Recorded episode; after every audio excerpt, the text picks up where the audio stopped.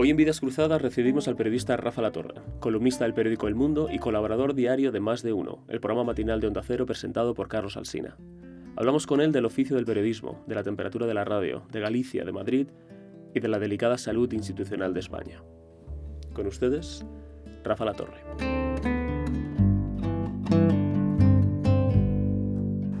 Rafa La Torre, bienvenido. Muchas gracias, David. Entre tus muchas aportaciones a la humanidad está, está una frase que es la de a Madrid se viene a que te dejen en paz. Sí.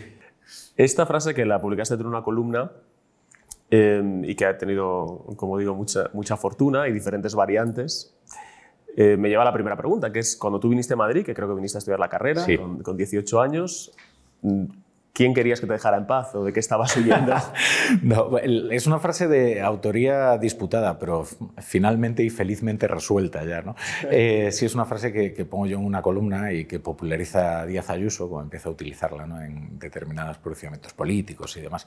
Eh, vamos a ver, en realidad eh, en Ma- en Madrid como, como concepto es la libertad. Esto no tiene nada o no debería tener nada de político. O sea, a, a lo que yo me refiero con que te dejen en paz es que, eh, mira, la Pontevedra en la que yo salgo en 1999 es un- una capital de provincia muy pequeña, donde todo el mundo te conoce. Eh, eso tiene sus problemas, también tiene sus enormes ventajas en su calidad de vida. Pero tú llegas a Madrid y respiras libertad porque haces efectivamente lo que te da la gana, porque nadie se mete en tu vida, porque, o sea, son cuestiones más eh, sociales que políticas.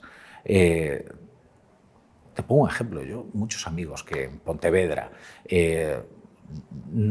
todavía no habían descubierto lo que eran, tú llegas a Madrid, salen del armario, se hacen una vida perfecta, digamos, hacen una exhibición eh, absolutamente desacomplejada en lo que realmente son y que en provincias no se habían atrevido a hacer. Yo me refiero exactamente a eso, ¿no? También a que eh, en Madrid tú no arrastras la identidad como una losa. Tú no tienes que justificar ni unos apellidos, tienes que justificar si hablas o no dejas de hablar un idioma.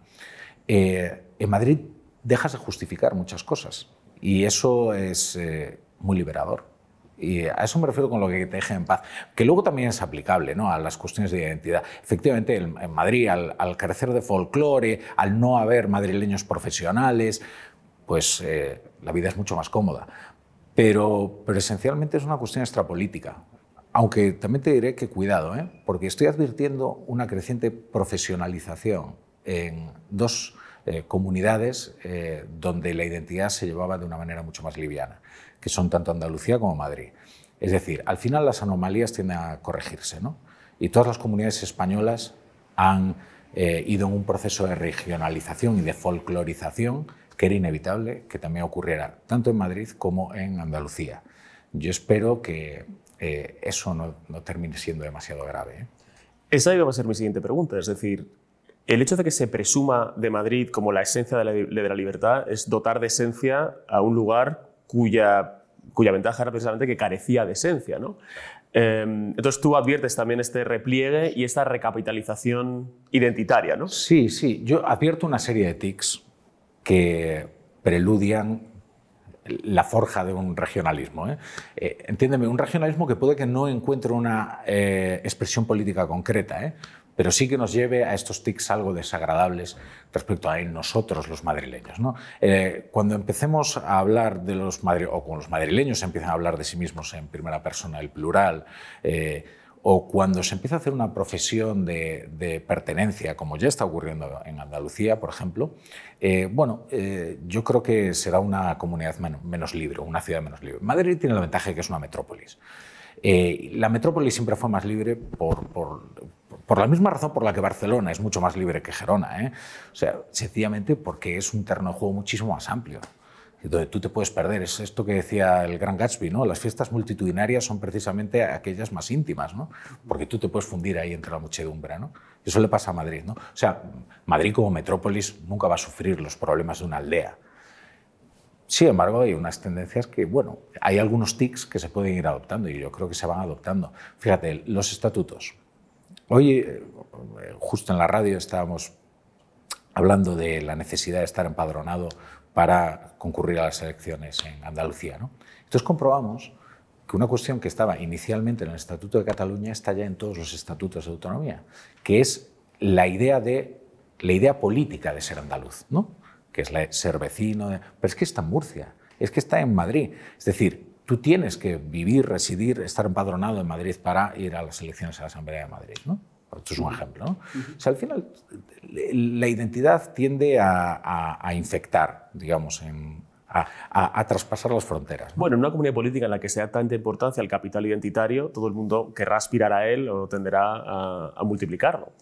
Hay una mm, lideresa en, Madrid que está también capitalizando esa resencialización de lo madrileño, ¿no? Em, utilizando tu frase, y, con, otros tantos, con otros tantos tics. ¿Consideras que Ayuso es una líder demasiado regionalista? ¿O con un discurso demasiado regionalista? No, yo creo que, que vamos a ver, sobre Ayuso hay 10.000 confusiones. Otra cosa es que es verdad que haya un momento tanto peligroso ¿eh? como Ayuso. Mira, Ayuso tiene una enorme ventaja como política y es que ella conoció el infierno antes que el cielo. ¿no? Generalmente ese proceso se produce en la inversa. ¿no? Eh, lo hemos visto en tantos políticos, ¿no? que eh, viven de la adoración ciudadana y de repente hay una caída en desgracia y el caso de Cifuentes es eh, un caso muy extremo, ¿no? pero, pero Esperanza Aguirre lo vivió, lo vivió Gallardón, lo vieron tantos políticos. ¿no? ella eh, hace el camino inverso, ¿no? Ayuso vive lo peor de la pandemia, se convierte en una especie de villana nacional, eh, se le culpa casi de, un homicidio masivo de, de, madrileños y, pero de repente, bueno, una serie de apuestas muy arriesgadas políticamente la dotan de un enorme liderazgo. ¿no? Ahora está en un momento muy delicado, ¿eh? Porque yo, por ejemplo, discursos como el que pronunció acerca de la nación milenaria española, eh, me parece que se deslizan hacia unos clichés identitarios que, que, son de los que hay que prevenir, de los que hay que prevenir. Y eh, lo que pasa es que ella se le inventaron ya tantos personajes, esto del regionalismo, el nacionalismo, ¿no? que era como un proceso, proceso madrileño.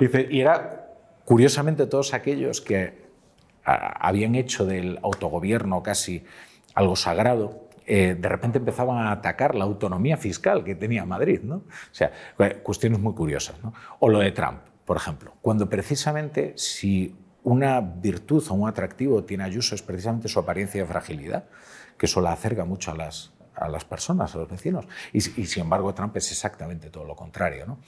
Eh, pero bueno, eh, un político está siempre en trance de decepcionar. ¿eh? O sea, que cuidado. ¿Y hasta qué punto el carisma, el liderazgo y la potencia electoral de Ayuso se la han proporcionado sus enemigos? Sin duda. Es que al final sus enemigos se han empeñado de una manera tan pueril en, caricaturizarla que la han dotado de personalidad. Eh, ella tiene una enorme personalidad, ¿eh? pero sin el contraste ofrecido por sus enemigos, eh, esa campaña no hubiera funcionado de una manera tan, tan explosiva. La campaña de Madrid, Ayuso es muy importante en la campaña de Madrid, pero Pablo Iglesias es fundamental, fundamental y luego este enloquecimiento al que llegó al Partido Socialista, en el que un hombre de apariencia tan venerable y tal, como eh, Gabilondo termina haciendo una campaña de corte populista puro y casi de, mm, rogándole a Pablo Iglesias que hiciera un esfuerzo mayor de demagogia para poder llegar a conquistar la comunidad. Eh, luego, además, claro, se trató de invertir desde el gobierno los problemas territoriales, la lucha territorial, entonces se, intentó crear una especie de fuerza centrípeta que sería Madrid, ¿no? que sería el verdadero problema territorial que tiene España, ¿no? porque es un agujero negro en las inversiones, que eh, chupa todo el talento, que, y dices, bueno, claro, es que eh, al final se convirtió casi en la villana perfecta. ¿no? Pero bueno, también es verdad que, todos le subestimaron, ¿eh? incluidos los de su propio partido, como pudimos ver en, la batalla contra, contra Pablo Casado, que le duró prácticamente dos asaltos. Ayuso le ha ganado, ha sido la única persona que por el momento, y ya veremos si Fijo también lo consigue, le ha ganado batallas políticas a Pedro Sánchez. Eso es determinante. ¿eh? Si recuerdas, en septiembre de, 2000, de 2020, o ya se me.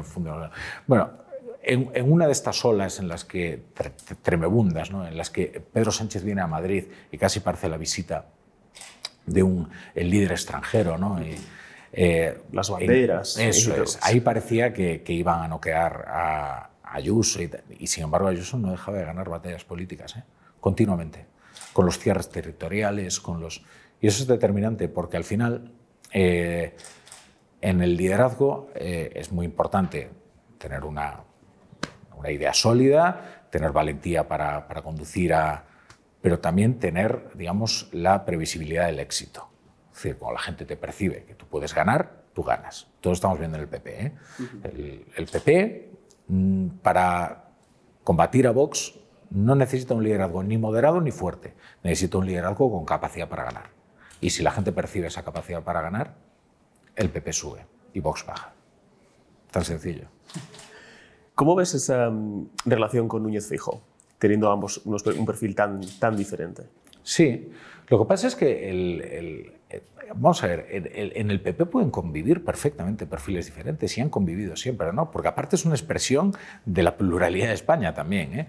Es que Fijo hace una política mucho más sensata que su antecesor. Su antecesor eh, en realidad nombró a, no, es que nombró a, a, a, Díaz Ayuso. Y luego entró en una batalla a muerte con ella, precisamente cuando ella se había convertido en una especie de, de icono pop o, algo, o algo más, más, o de icono religioso para las bases electorales del PP. Eh, lo que mató a Pablo Casado fueron sus devaneos. No se percibía un liderazgo, no se percibía una idea, ni una planificación, ni un rumbo. Eh, Fijó tiene un liderazgo más cabal y da igual las diferencias que tengan. Eh, con Fijó también hay muchas confusiones. Cuando Fijó eh, llega a, a, liderar el Partido Popular en Galicia, sucede a Fraga, el Partido Popular en Galicia era, un, era enormemente conflictivo, tenía cuatro varones eh, provinciales. Eh, que además le rompían las narices a Fraga continuamente con todo tipo de cuestiones y que además algunos de ellos tenían problemas muy serios de corrupción. Eh, Fijó domina el partido, pero además hace algo muy importante y lo hace desde la oposición. Es que dominar un partido, enviridar un partido tan conflictivo desde la oposición requiere grande, gran capacidad de transacción. ¿eh? Y luego además eh, hace una oposición, la gente dice, es que Fijó es un moderado. La oposición que hizo contra el bipartito de Touriño y Quintana fue feroz, feroz y no exenta de, de demagogia en muchos casos. ¿eh? O sea, que la política, el, político muta, cambia.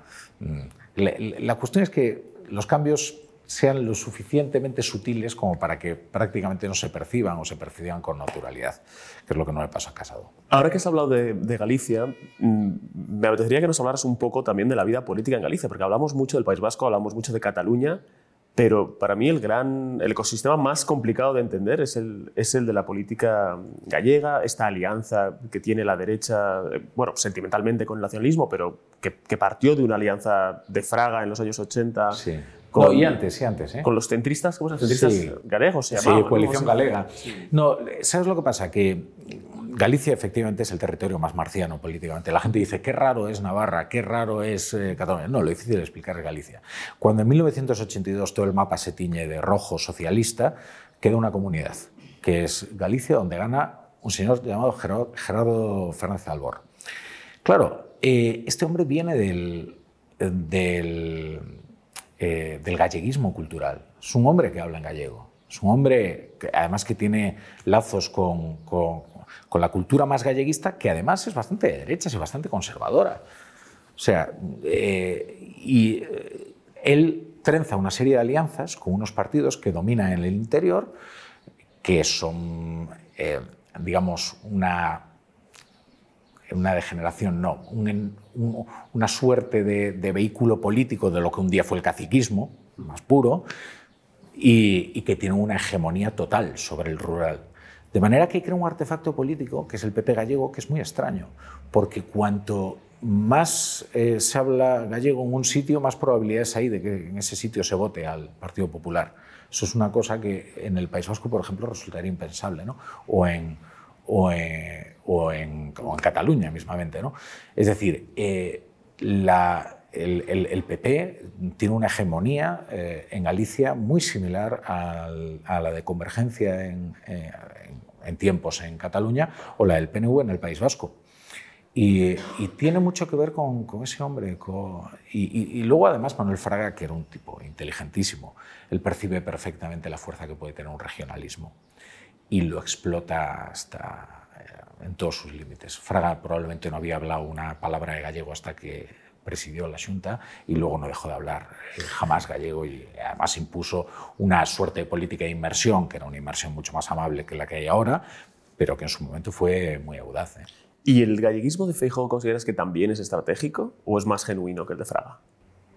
Yo creo que todo en Feijóo es estratégico. ¿eh? Y bueno, al final lo estratégico te lleva a lo sentimental ¿no? y terminas creyéndote tus propias estrategias, ¿no? pero, pero sí creo que todo en Feijóo es, es estratégico. Creo que él ha entendido eh, muy bien cuál era el legado de Fraga, cuál era su obra política. Date cuenta que como pierde Fraga las, eh, sus, últimas elecciones, creo que fueron en 2005, eh, él queda a un escaño de la mayoría absoluta. Esto le llamamos perder en Galicia para el Partido Popular. ¿no? Él entiende que para preservar esa hegemonía y mantener el Partido unido, tiene que hacer una política, sí, galleguista, eh, que él vaya a aplicar esa misma fórmula a nivel nacional, yo no lo veo probable, porque evidentemente es un discurso que aquí en Madrid suena demasiado extraño, pero que puede funcionar a la hora de revitalizar el partido en algunas comunidades, por ejemplo en el País Vasco. El País Vasco tiene un reto, el Partido Popular y cualquier partido que, en realidad cualquier partido que no sea nacionalista, pero particularmente el Partido Popular, que es convencer al, electorado de derechas de, que también es foralista, por ejemplo. ¿no? Nunca, nunca renunció a los, a los fueros el, Partido Popular. Eh, el otro lo hablaba además con Borja, con Borja Semper. Eh, los fueros son un privilegio medieval. El, problema es eh, que ¿Cómo, ¿Cómo, combates precisamente un privilegio cuando es una oferta eh, electoral inatacable? ¿no? Y luego ya hablaríamos de, otras cuestiones como que efectivamente lo que lo convierte en, un atentado contra la igualdad es el cálculo del cupo y sutilezas diversas. ¿no? Pero al final es verdad que el, que el PNV eh, bueno, supone una fuerza inexpugnable. Eh, yo creo que el Partido Popular no tiene que tener el mismo discurso en, toda España, pero sí que tiene que tener unas líneas básicas, evidentemente. ¿no? En Castilla y León el municipalismo es casi una suerte de nacionalismo para ellos, es fundamental. Eh, hay un realizamiento eh, tremendo ¿no? en, Castilla y León y la oferta tiene que ser muy distinta, por ejemplo, a la que hace en Andalucía, pero todo tiene que tener una suerte de coherencia o de cohesión. ¿no? Y yo creo que, que eso es, es, bastante consciente Feijóo, ¿eh? a pesar de que este lío de las nacionalidades eh, por poco se lo lleva por delante. Pero... Ahora que eres padre, ¿has vuelto a pensar en las, en las ventajas de, de una vida en una ciudad pequeña? ¿Te lo has planteado en algún momento? No, porque no, porque eh, yo tengo un trabajo que requiere estar en una ciudad grande y eh, cuando plantearte cosas que al final no puedes cumplir te lleva a la melancolía. Entonces trato de no perderme ese tipo de pensamientos.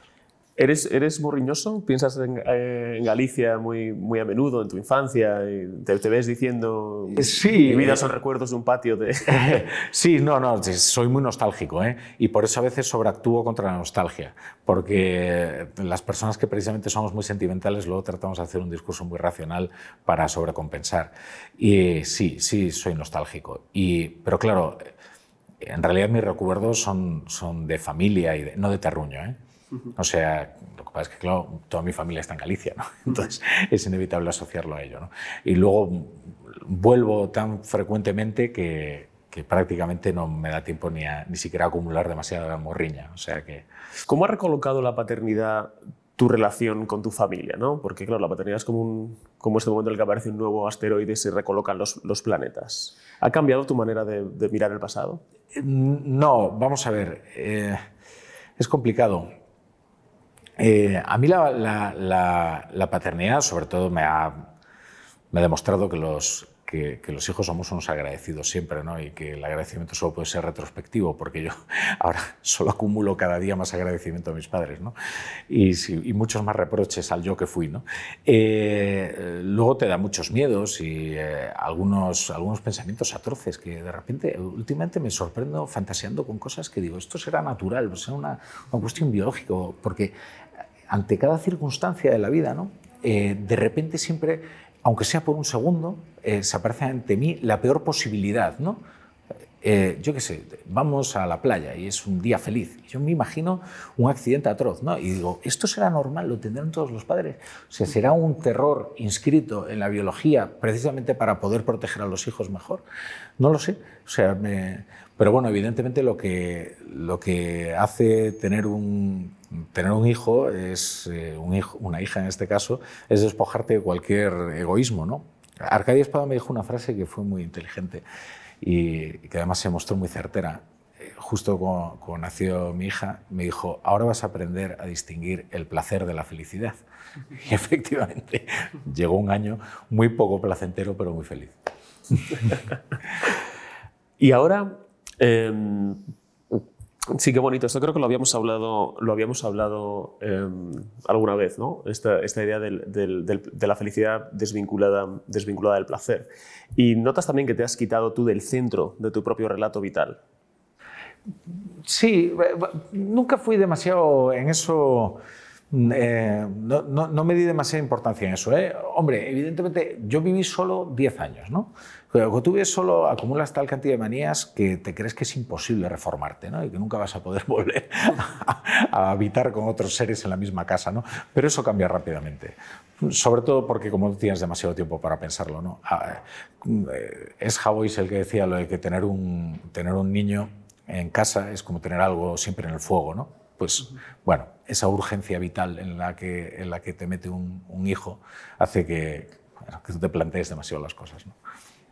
Como periodista, ahora que hablas de esos años en los que, vivías solo, tú tuviste un, eh, un éxito eh, muy precoz. Eh, ya con, menos de 30 años eras subdirector de, protagonistas y has contado alguna vez que, que trabajabas tanto que, que, estabas, que te desatendiste, desatendiste de, la, de, la, de la propia carrera. ¿no? ¿Qué, ¿Qué ventajas y qué inconvenientes crees que tiene encontrarse rápido con el éxito. Sí, de todas maneras, fíjate, el, verdadero éxito fue llegar a jefe internacional, porque eran los años, los últimos estertores del periodismo próspero. ¿no? Entonces eso me permitió viajar por todo el mundo y aunque no fuera, un, eh, no fue una vida ni de fama ni de prestigio siquiera, eh, ahora la, la, miro con una enorme envidia. Digo, pero ¿cómo pude yo conseguir de esta profesión todo lo que le he sacado. Es algo espectacular y muy joven además, porque además tuve la suerte de que todo vino en su momento adecuado. Eh, ahora mismo yo no podría llevar la vida que tenía cuando estaba en internacional, por ejemplo, ¿no? y desaparecer de casa durante, durante días. Tampoco habría ningún periódico, que, ni ninguna radio, ni ninguna empresa que probablemente me lo sufragara en esas condiciones. ¿no? Pero, y, y luego, sin embargo, pues sí, efectivamente ya cuando llegó la, como, llegué a ser su director, eh, es que además tenía una particularidad esa vida, además de la responsabilidad, que es que yo vivía de noche. Y entonces, claro, eso te impone un régimen atroz que ahora me levanto a las 5 de la mañana, pero en cada hora que tú le ganas al reloj de madrugada es un abismo. Y entonces entraba a trabajar a las 12 de la noche, 2 de la madrugada. Pero mira, eh, ha llegado un momento en que creo que, cuando, te digo que he tenido una enorme suerte, es porque, además de que he disfrutado mucho con esta profesión, creo que he pasado por todas las etapas necesarias para tener una... Eh, para estar satisfecho de la formación que tengo respecto al periodismo. O sea, yo he sido reportero, eh, he sido jefe de sección, he llevado un programa, he llevado redacciones, he trabajado en tele, en radio, en, periódico. Eh, sería un, sería un completo idiota si no reconociera el enorme privilegio que es eso. Y respecto, respecto a la juventud, ahora que es tan, que es tan difícil colocarse, eh, sobre todo en un sector como el periodismo, ¿qué consejos le darías a un, a un joven periodista? Mira, yo, o a un joven en general, porque supongo que sería extensible. entre todos los líos en los que me meto, doy clase a alumnos de primero en la universidad, a alumnos de primero de periodismo. Es decir, son alumnos, ni siquiera tengo esa criba, ¿no? Del segundo año de universidad en el que uno puede llegar a comprender que ese no es su lugar y se va, ¿no? Y me llega ahí de todo, de todo. Gente que arrastra la marea como un náufrago o gente brillantísima y con una vocación muy clara. Yo lo primero que les digo es, ya que estáis aquí, creéroslo. O sea, es decir, no permitáis que os haga un discurso catastrofista, porque ya una vez tú estás metido en el barco que va avanza hacia la playa de Omaha y vas a desembarcar, tío, tienes que creértelo y avanzar, porque no hay otra. Eh, también les digo que tienen que trabajar como si les fuera la vida en ello, porque la vida les va en ello. Eh, esto entiendo que es un discurso que no suele causar tanta fortuna entre mis compañeros profesores, pero eh, la formación que tú adquieres en periodismo es un barniz de todo tipo de saberes, que está muy bien, yo no cuestionaré la necesidad de tener un título universitario, pero al final donde tú te juegas de verdad eh, tu futuro es cuando entras a una redacción, demuestras lo que vales, porque además cuando entres a una redacción ahora mismo como becario, tú te enfrentas a fuego real. Tú ya no, es, no tienes a un tutor que te va a... Eso nunca ha ocurrido en realidad. ¿eh? Pero, pero esa ficción de, bueno, es que ahora tú vienes aquí a aprender. Bueno, vienes aquí a aprender, pero estás firmando desde el primer día. Así que créetelo, porque ahí es donde tú vas a, tener los, a hacer los contactos suficientes, a tener las experiencias vitales suficientes y a completar tu formación como para decirte periodista. O sea que esos son esencialmente los dos consejos. Hombre, y leer, claro. Pero es que ya si, no, si, esto, no, si, esto no lo traes sabido, lo mejor es que te vayas a la casa, claro.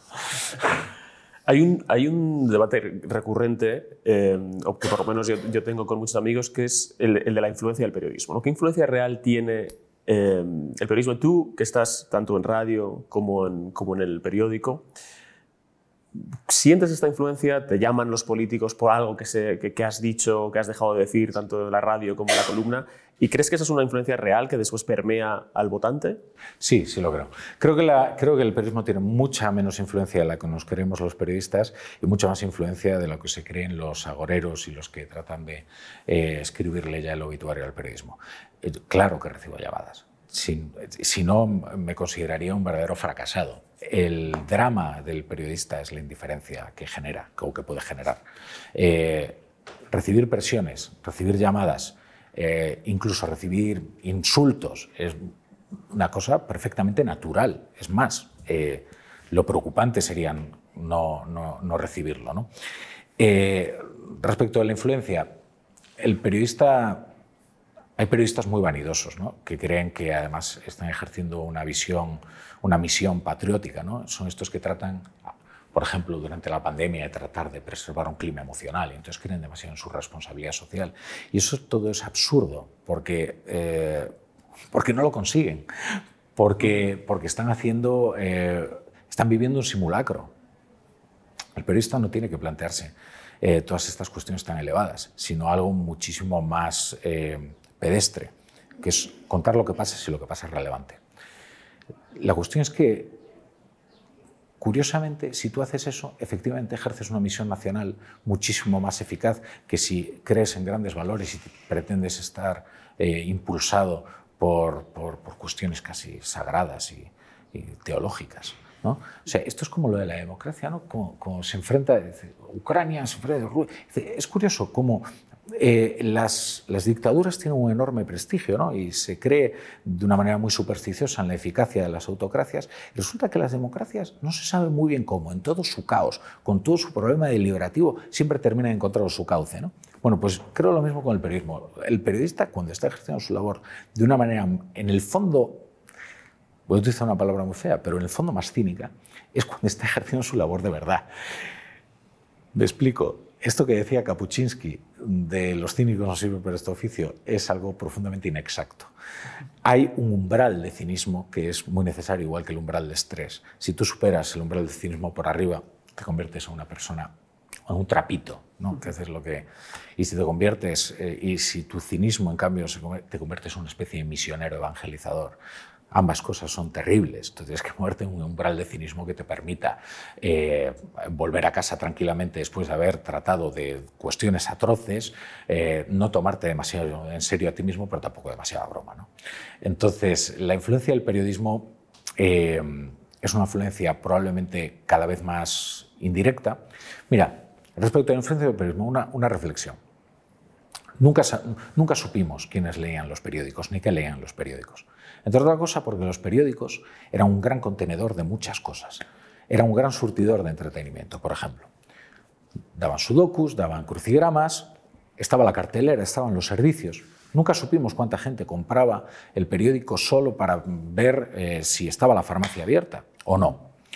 Ahora sí, hemos despojado a los periódicos de todo eso. La competencia en el mercado de la atención es verdaderamente feroz. Y ya sabemos cuánta gente lee la columna política o lee la crónica parlamentaria.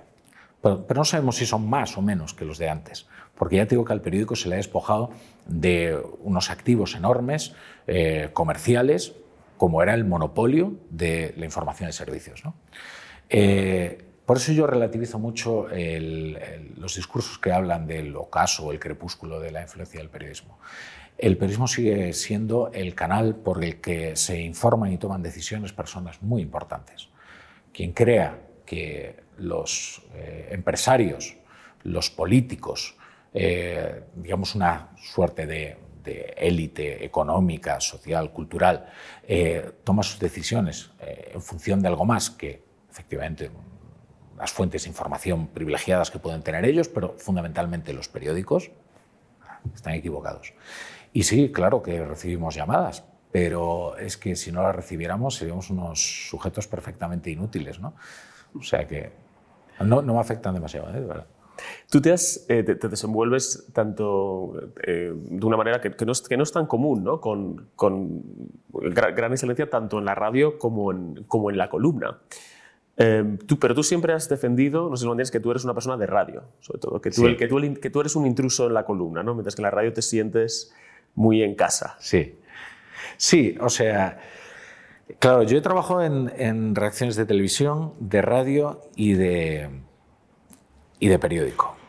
Y el lugar donde nunca me he sentido intruso es en la radio. Eh, en los otros medios sí he, sí he, llegado a sentirme intruso, o me han hecho sentir intruso. ¿eh? Eh, sin embargo, en la radio sí creo que sobre lo que más sé es la radio, sobre lo que más he reflexionado es la radio, y lo que más me estimula es la radio. yo sufro muchísimo cada columna, tardo muchísimo en hacerla, y me cuesta mucho escribir y me dejo bastante. Y luego además tampoco el resultado jamás me, me satisface. Sin embargo, en la radio, también gracias a su fugacidad y demás, eh, todo me parece más, más divertido, más espontáneo y me cuesta menos.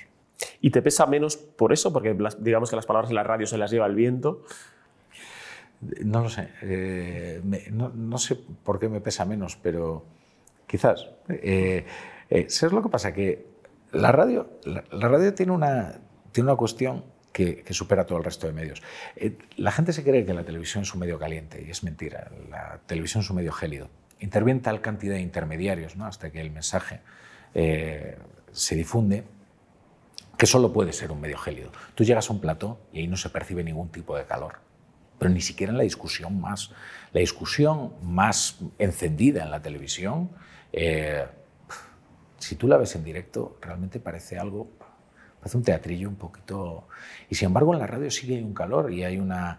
Porque la radio es un medio caliente. Eh, la radio no tendría la influencia que tiene en España eh, si, eh, si intervinieran tantos actores para difundir el mensaje como en la televisión. Por de pronto en la televisión tú dependes de la luz, que es la prioridad número uno. Sin luz no hay televisión. Entonces el despliegue eléctrico tiene que, estar, tiene que estar a la altura. Si la luz es precaria, el mensaje es precario. A partir de ahí está eh, la imagen del que lo difunde, la, otras cuestiones, el plató, el despliegue eléctrico, la capacidad de deslumbramiento. Y esa capacidad de deslumbramiento eh, llega mucho antes que el mensaje al, al espectador. ¿no? En la radio tú no tienes más artificio que tu voz. Con lo cual el mensaje llega de una forma eh, muy directa. Y eso es lo que le da a la, a la, a la radio, digamos, la temperatura ¿no? que, que, tiene. Además la gente se equivoca, la voz no es tan importante en la radio. Y podría poner 500.000 ejemplos. El principal es cuando un señor que encima se apellidaba García se convirtió en el fenómeno radiofónico más importante que ha habido jamás en este país, eh, con una voz que, francamente, tenía una enorme personalidad, pero no se podía decir que fuera seductora. ¿no? O sea que... Y hay muchos más ejemplos. ¿eh? ¿En la columna te costó encontrar tu voz? Eh, ¿Has encontrado tu voz? claro, es lo que pasa, que yo a columna llego, llego tan de rebote que, que nunca hice una reflexión previa ¿eh? sobre el trabajo de, la la Yo era un lector feroz de columnas ¿eh? y, mi educación sentimental está en los periódicos. Eh, lo que me pasó al llegar a la columna es que me puse a escribir. No, no hubo más, no, no, ni un periodo de formación, ni un periodo de reflexión sobre lo que iba a hacer. Y entonces, digamos que en el periódico estoy continuamente improvisando. ¿eh? Pero lo que me gusta del periódico no es la columna realmente. Y esto suena enormemente vanidoso en un columnista. Por siempre dice, no, a mí lo no, pero es que efectivamente lo que me gusta de verdad es la crónica, que me parece que es como cuentas algo sustancioso, ¿no? Pero, pero bueno, no sé, la, la columna tardo, tardo muchísimo más en hacer una columna de 2.500 caracteres que un reportaje de 8.000. Digo, una vez me pongo a escribir. ¿eh? Sí, sí, sí. ante el trabajo previo hay que hacerlo. Pero... ¿Y qué tiene que tener una columna para que, para ser una buena columna, en tu opinión? No, no necesariamente tuya, pero cuando tú lees una columna, ¿qué es lo que estás buscando? Pues mira, yo personalmente creo que tiene que tener una idea. Una, me basta con una, ¿eh? pero tiene que tener una idea, tiene que latir una idea debajo. Eh, la prosa sonajero que te conduce del principio al final de la columna, eh, prácticamente hipnotizado, sin que al final quede ningún tipo de rastro después de la lectura en ti, ¿no? a mí eso no me interesa. Yo creo en un columnismo de, ideas, eh, creo que no tienen que ser ideas mm, perfectamente contundentes, ¿eh? pero hay columnas que se justifican única y exclusivamente por una frase, una frase luminosa, una frase que recuerdas. Eh, es, una artesanía bastante complicada, ¿eh? la, la de la columna. Tiene que latir una, una personalidad, efectivamente, porque nadie te como se llama, firma a la, a la, a la, a la autoría ¿no? de la columna, esto es una firma. ¿no? Hombre, porque tiene que latir una personalidad, pero si esa personalidad no se cristaliza en, en una idea, a mí la columna no me interesa, me parece perfectamente prescindible. Y luego me gustan mucho las columnas en las que se nota que el columnista está muy bien informado. Y esto que debiera ser una obviedad, no lo es tanto. Es que hay columnistas que confían demasiado en su, eh, en su capacidad para, para las volutas eh, y consideran que la, que la, información es perfectamente subsidiaria, cuando nosotros seamos columnistas, cronistas o lo que sea, seguimos siendo periodistas. Quería volver un momento a la, a la política y preguntarte cómo crees que va a ser recordado Pedro Sánchez. Pedro Sánchez eh, es un plebiscitario y como tal va a ser recordado como una persona que ha tenido que destruir todo aquello que quiso gobernar. Ha tenido que destruirlo antes para gobernarlo. Empezando por el Partido Socialista y, hombre, claro, hablar de destruir España, no, pero desde luego la ha erosionado muchísimo, muchísimo. Un plebiscitario es una persona que pone, al, que pone a la nación siempre ante una decisión binaria y que, necesita que esa nación se enfrente en lugar de unirla a una causa común. Pedro Sánchez entendió que se podía gobernar este país sin atender a la mayoría social, es decir, con apenas un 23%, y así es como lo ha gobernado hasta ahora. Ha llegado lejísimos con muy poco y esa enorme pureza política ha sido enormemente dañina, sin embargo, para la nación. ¿Te preocupa la salud institucional de España? ¿Crees que estamos en una regresión democrática? Yo no sé si tanto. Yo suelo ser muy optimista ¿eh? y creo que hay una base racional para el optimismo, pero sí creo que estamos en un momento especialmente delicado.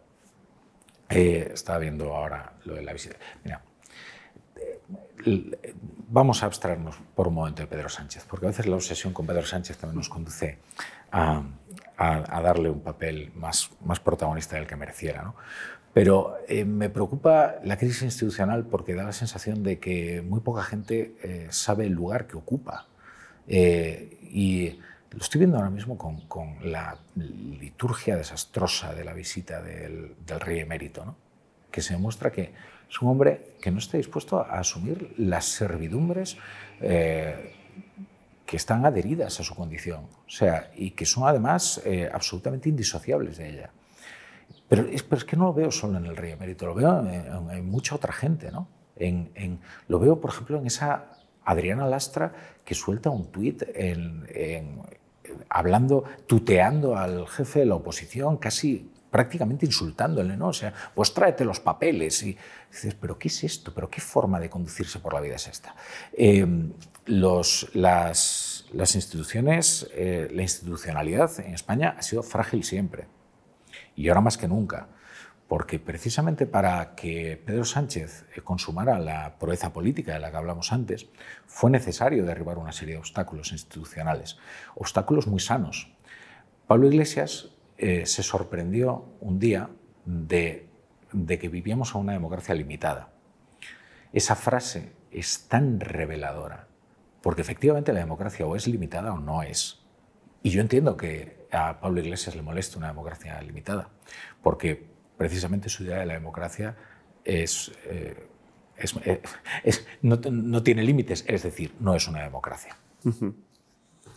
¿Y crees que hay eh, una confusión no solamente entre los políticos, sino en la sociedad sobre esos límites? Es decir, mucha gente solemos pensar que las personas, bueno, son, digamos que la democracia depende de, de, un, de un mito ilustrado de que los ciudadanos son racionales, toman sus decisiones, la prensa además juega un papel fundamental en mantener a esos, a esos ciudadanos y votantes informados para que elijan lo mejor.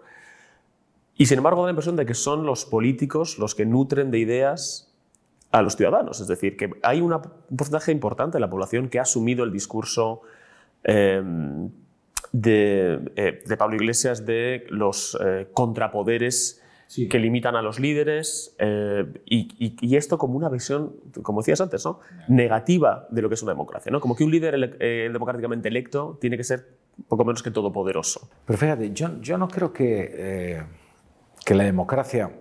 La democracia no cree nada porque es una abstracción, ¿no? Pero venga, cojamos esa metáfora. Yo creo que la democracia asuma eh, la racionalidad eh, de los ciudadanos. Yo creo que, bien al contrario, la democracia es una idea extraordinariamente pesimista, en el sentido de que considera que los ciudadanos se equivocan y se equivocan tan esplendorosamente que hay que eh, disponer de una serie de procedimientos para que sus equivocaciones sean subsanadas de forma poco traumática. ¿no?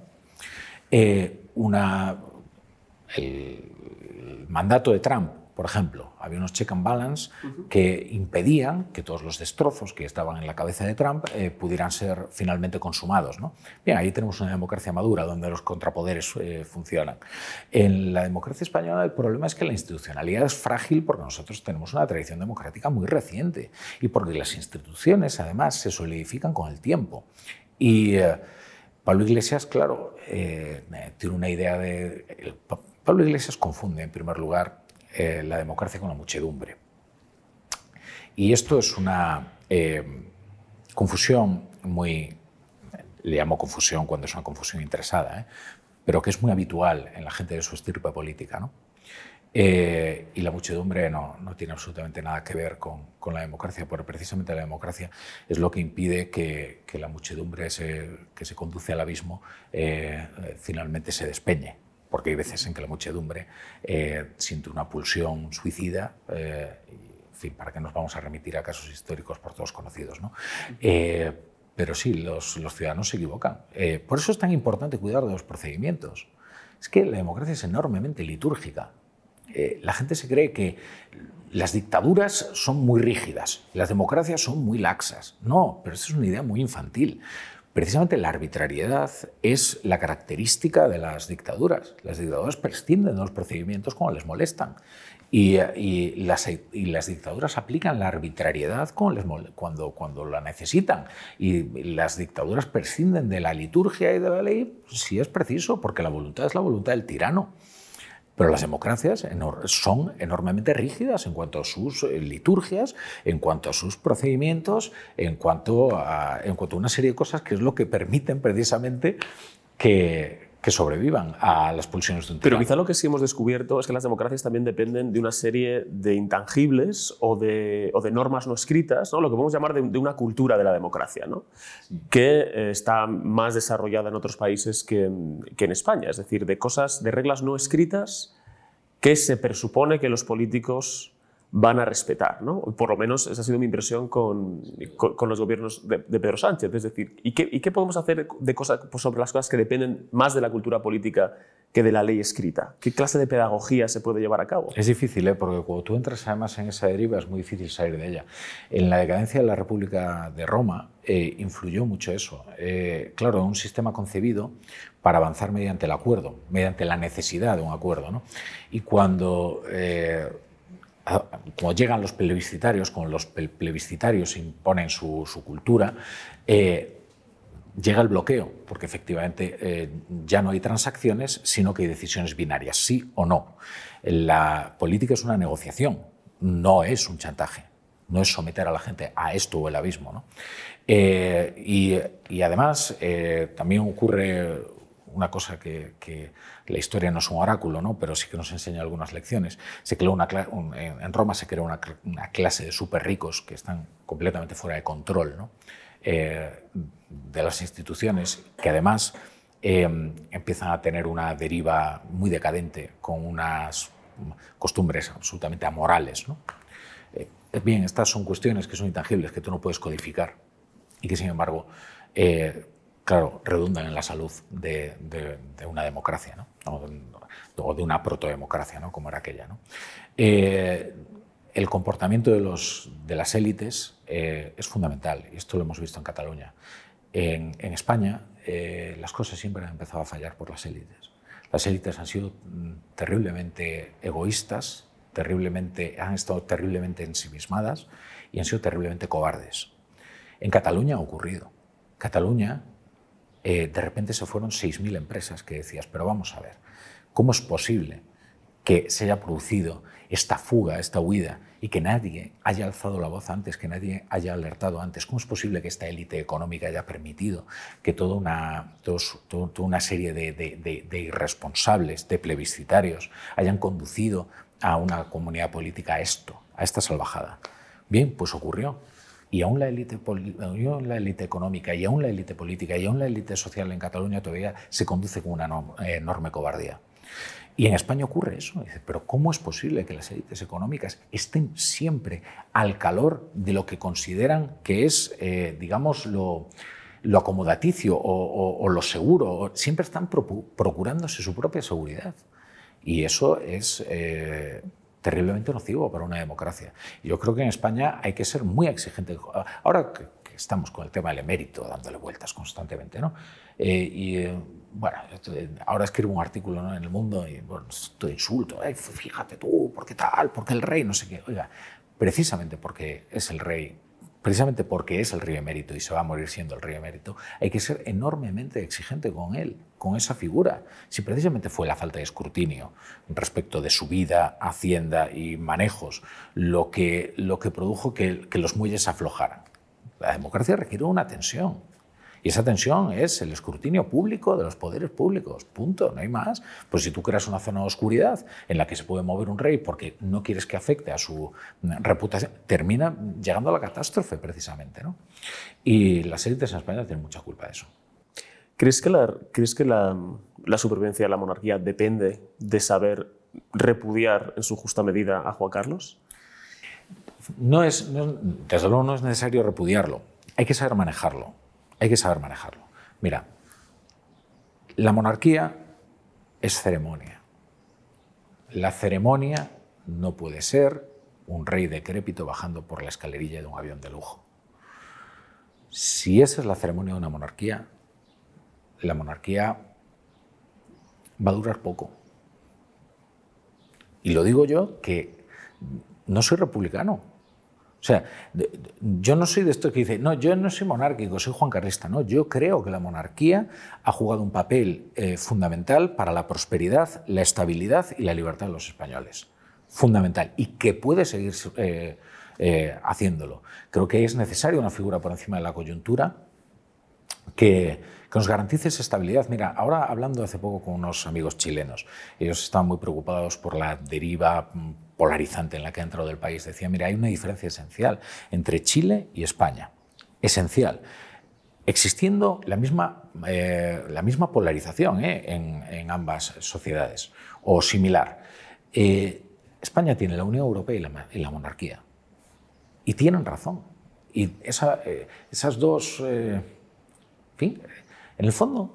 ¿Pero no crees que no es la monarquía también un elemento de polarización ahora mismo en España? Es que el problema es ese. Es que el problema es que Juan Carlos I se ha convertido en un agente polarizador. Pero no debe serlo. Felipe VI no es un agente polarizador. No lo es.